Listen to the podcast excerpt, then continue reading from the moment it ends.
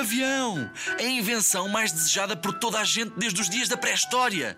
Toda a gente sempre quis voar, os homens viam todas as aves no céu a esvoaçar e sempre alimentaram esse sonho. Alguns até tentaram imitá-los, usaram um par de asas que não passavam de um esqueleto de madeira e penas, imitando as asas dos pássaros. Colocaram-nos nos braços e balançaram. Sem efeito, claro. Demorou-se muito tempo a concretizar este sonho. Primeiro, desenharam-se os primeiros planadores, ou seja, não se voava, ia-se baixando lentamente à altura com umas asas às costas. No fundo, caía-se com estilo, como diz o Woody no Toy Story. Depois vieram as primeiras aeronaves em madeira, com hélices em cima da estrutura, como os helicópteros. Depois, os aviões começaram a ganhar forma, mas só há 250 anos. Parece muito, mas não é assim tanto.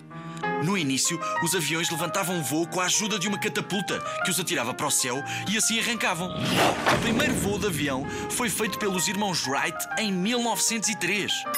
E três anos depois, o Santos Dumont, um inventor brasileiro, conseguiu arrancar com o avião sem a ajuda da catapulta. Pela primeira vez. E a partir daí, foi sempre a evoluir, a evoluir, até o avião que conhecemos hoje, que te leva a Paris, ou Nova York, ou até mesmo em Pequim, no outro lado do mundo.